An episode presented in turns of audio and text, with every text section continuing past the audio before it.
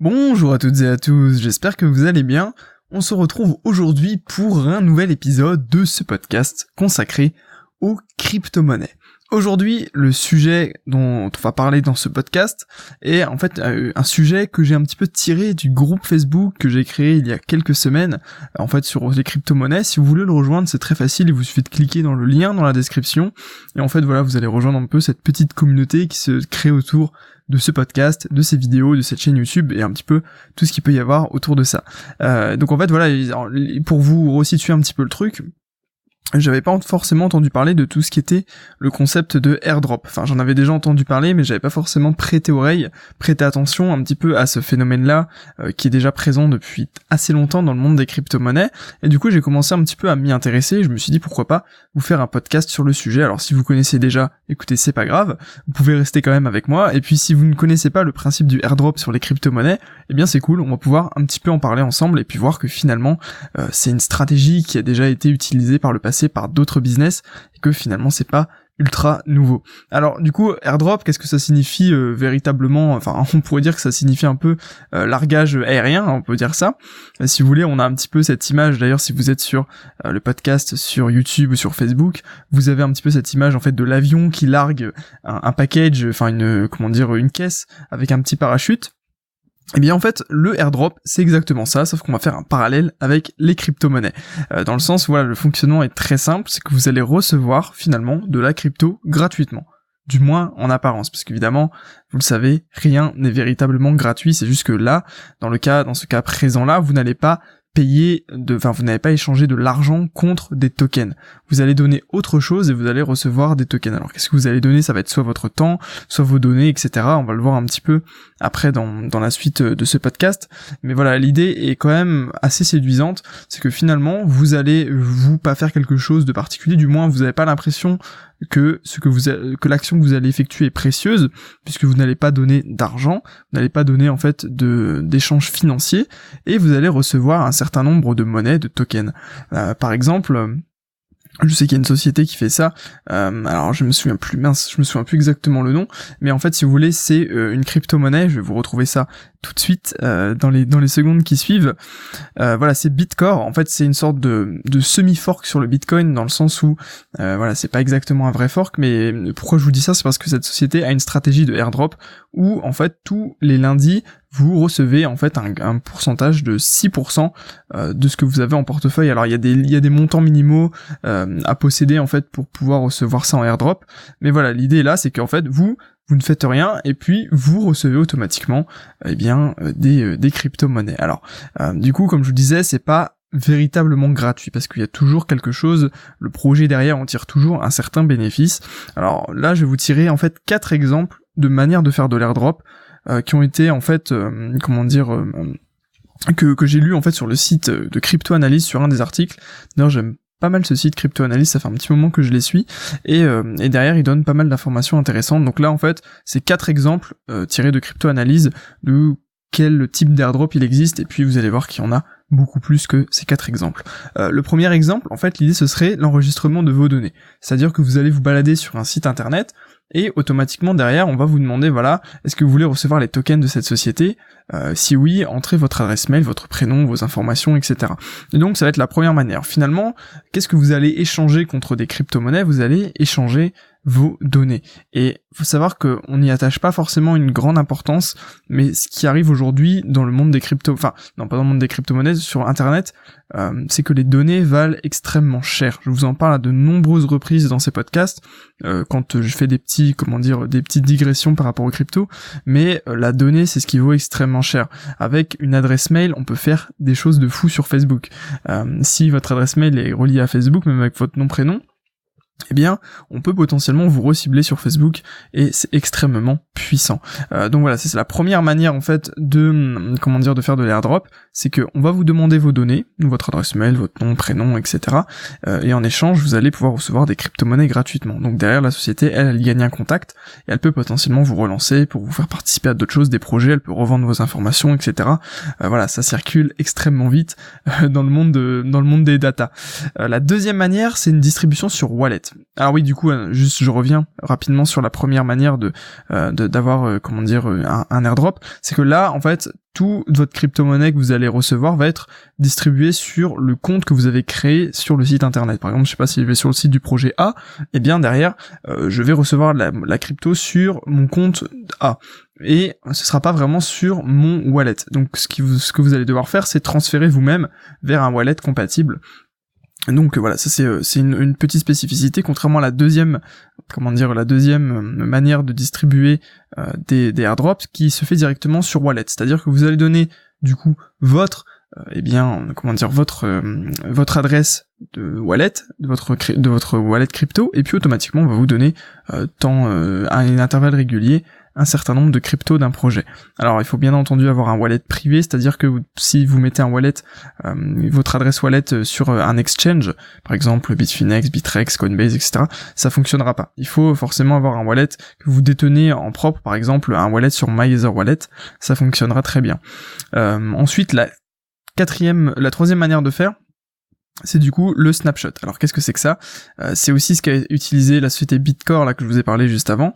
En fait, l'idée c'est que on va prendre une capture d'écran, enfin une capture en fait de la situation de la blockchain à un instant T, euh, par exemple la blockchain Ethereum, et on va dire ok alors toi à cette époque-là tu avais 50 Ethereum, donc tu vas recevoir euh, X, comment dire, je sais pas moi, 150 150 nouvelles cryptos en airdrop. Pourquoi? Parce qu'on a dit que chaque personne qui possédait de l'Ethereum à ce moment-là va recevoir 3 trois cryptos Ok, vous voyez un petit peu l'idée. Et donc, à quoi ça sert ça? Bah, ça sert un petit peu pour faire des sortes de de forks euh, pas vraiment forks qui sont basés sur des nouvelles euh, des nouvelles blockchains. Par exemple, Bitcore, il a fait ça en avril dernier, je crois, en avril 2017. Je sais plus, je suis plus sûr de la date exactement. Mais en gros, ils se sont dit, ok, alors nous, on veut faire une une, une technologie un peu euh, compétitive du Bitcoin, et donc on va pour pour aider en fait les gens à, à comment dire utiliser notre technologie, eh bien, on va donner à toutes les personnes qui ont des Bitcoins à telle date euh, un certain nombre de bitcoins. Et c'est ce qui s'est passé en fait. Euh, eh bien, bah, en fait, on a fait une capture d'écran de la blockchain du Bitcoin à cet instant T, et puis automatiquement toutes les personnes qui avaient euh, du coup des Bitcoins à ce moment-là, eh bien, elles ont été créditées d'un certain montant de Bitcoin, ou alors elles ont dû aller réclamer. Je sais plus comment ça s'est passé à ce moment-là, mais les deux cas sont possibles. Donc, vous voyez, ça permet en fait de donner gratuitement et d'acquérir potentiellement euh, des des nouveaux utilisateurs sans y faire quoi que ce soit. Euh, une quatrième manière, ce serait d'utiliser le forum Bitcoin Talk, qui est en fait finalement euh, un, forum où vous pouvez du coup gagner des cryptos en faisant certaines actions spécifiques, par exemple en changeant votre signature sur le forum pour faire une petite publicité, en faisant telle chose, en partageant quelque chose, etc. Et eh bien potentiellement vous pouvez gagner de la crypto-monnaie. Donc là ça demande plus de temps, de temps et puis de comment dire de de, de publication euh, de, de, publicité personnelle si vous voulez. Euh, donc en fait il y a vraiment plein de manières de récupérer en fait des crypto-monnaies et en échange de récupérer des données. Euh, en fait voilà les seules limites sont un petit peu notre imagination finalement. Et j'ai l'impression que ça va vraiment de plus en plus vite pour récupérer des données.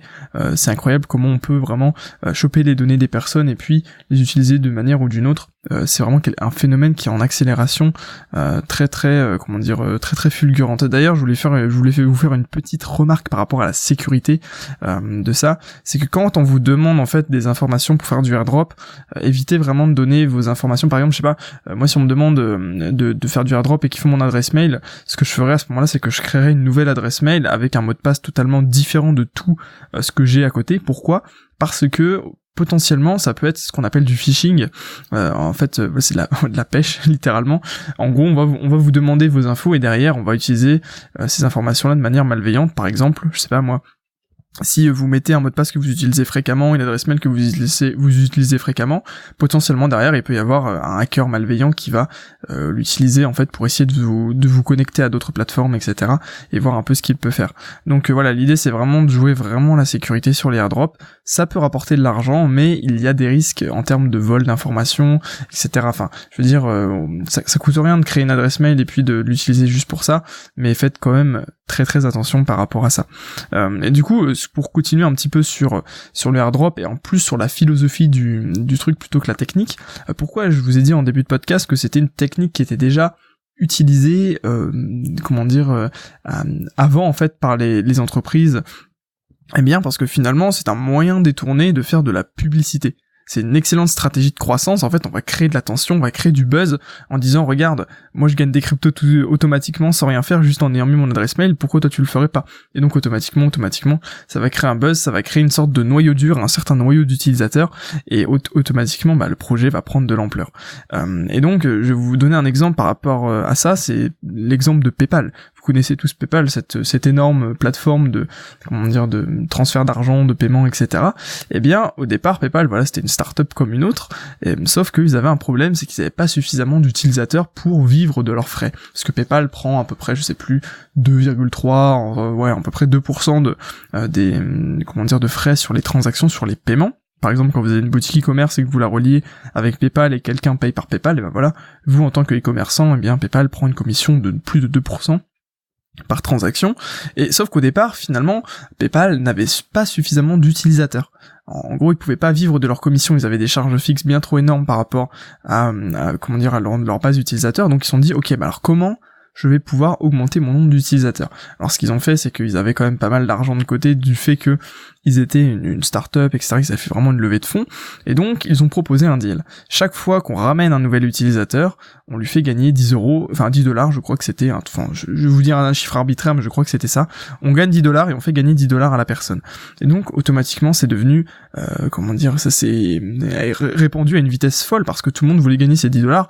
C'est que 10 dollars, mais bon, c'est toujours ça. Et bon, ok, sur le long terme, ce type de croissance est totalement insoutenable. Pourquoi? Parce que PayPal n'aurait jamais pu tenir ce rythme encore aujourd'hui, tant le nombre d'utilisateurs a été augmenté. Mais du coup, en fait, ils ont payé leur publicité en payant les gens en payant les gens pour faire leur propre pub. Et donc automatiquement, bah, c'est devenu extrêmement rapidement euh, une plateforme qui a été beaucoup utilisée. Automatiquement, PayPal a pu euh, eh bien payer ses, ses charges fixes et puis devenir une société rentable et vraiment très rentable aujourd'hui. Donc voilà un petit peu la stratégie qui serait potentiellement utilisée, où il y a d'autres exemples, il y a Boursorama. Boursorama, vous connaissez probablement tous les, les parrainages Boursorama. je me suis personnellement fait un petit peu d'argent avec, avec cette stratégie, en fait, bah voilà, vous, vous gagnez, vous gagnez, je sais plus, c'était entre 75 et 115 euros en fonction de la manière dont euh, vous parrainiez les autres. Et, euh, et puis voilà, en gros, Boursorama a fait le calcul, il s'est dit combien euh, ça, me, ça me coûte en publicité pour obtenir un client. Donc ils ont réfléchi, etc. Ils ont fait leurs calculs par rapport aux, campagnes publicitaires qu'ils ont lancées, et se sont dit, ok, bah alors ça me coûte plus que 150 euros, alors je vais donner 150 euros à n'importe qui qui est capable de me parrainer une nouvelle personne. Et voilà, c'est tout simplement comme ça que le système a dû naître. Et euh, pour le airdrop, c'est un peu la même chose. Ah, quand même un, avec un petit, un, comment dire, une petite subtilité pour les crypto-monnaies, c'est que en fait, on crée la crypto. Donc, finalement, on a peu de risques. Euh, vous allez dire, une stratégie comme PayPal, comme Boursorama, ils ont peu de risques aussi parce que, automatiquement, s'ils payent, euh, ils payent, euh, comment dire, ils rémunèrent quelqu'un au moment où quelqu'un s'inscrit. Donc, automatiquement, ils ont un nouvel utilisateur. C'est vrai, mais c'est quand même de l'argent réel. Je veux dire, c'est des euros, c'est des dollars, c'est euh, c'est vraiment de, du fiat quoi, du fiat. Alors que là, sur les cryptos, en fait, c'est de la crypto qu'on peut générer de manière, bah voilà, c'est de la crypto, c'est des tokens qu'on va créer. Donc, il y a encore moins de risques euh, financiers, si vous voulez. En gros, si le projet échoue, bah tant pis, la monnaie n'aura plus de valeur. Et euh, comme c'est de la monnaie qu'on a créée nous-mêmes, bah, en fait, on n'a pas pu, on n'a pas eu de dépenses publicitaires euh, en, en, monnaie fiat et donc on est un petit peu tranquille. Je sais pas si vous voyez un petit peu ce que ce que je voulais ce que je vous expliquer, c'est que finalement euh, on se fait de la publicité presque gratuitement parce que on n'a pas le seul coup le seul coup qu'on a c'est un coup d'opportunité si jamais la crypto augmente énormément et qu'on va euh, du coup les gens vont s'enrichir mais c'est pas grave puisqu'on aura automatiquement eu de plus en plus d'utilisateurs. Donc je sais pas si vous avez eu un petit peu cette réflexion sur le airdrop mais pour moi c'est vraiment une manière de faire de la publicité quasi gratuite pour les euh, comment dire les, les sociétés euh, les ICO etc mais c'est vraiment très intelligent et euh, voilà je trouve que c'est une très très très bonne stratégie. Et puis d'un autre côté en tant qu'investisseur ça peut être un très bon moyen de se faire de l'argent si on participe à toutes les bonnes opportunités. Après encore une fois c'est extrêmement difficile. Moi c'est pas quelque chose euh, que j'irai faire tous les jours parce que voilà ça peut potentiellement prendre du temps il faut bien se renseigner etc euh, après à voir si vous voulez c'est comme partout.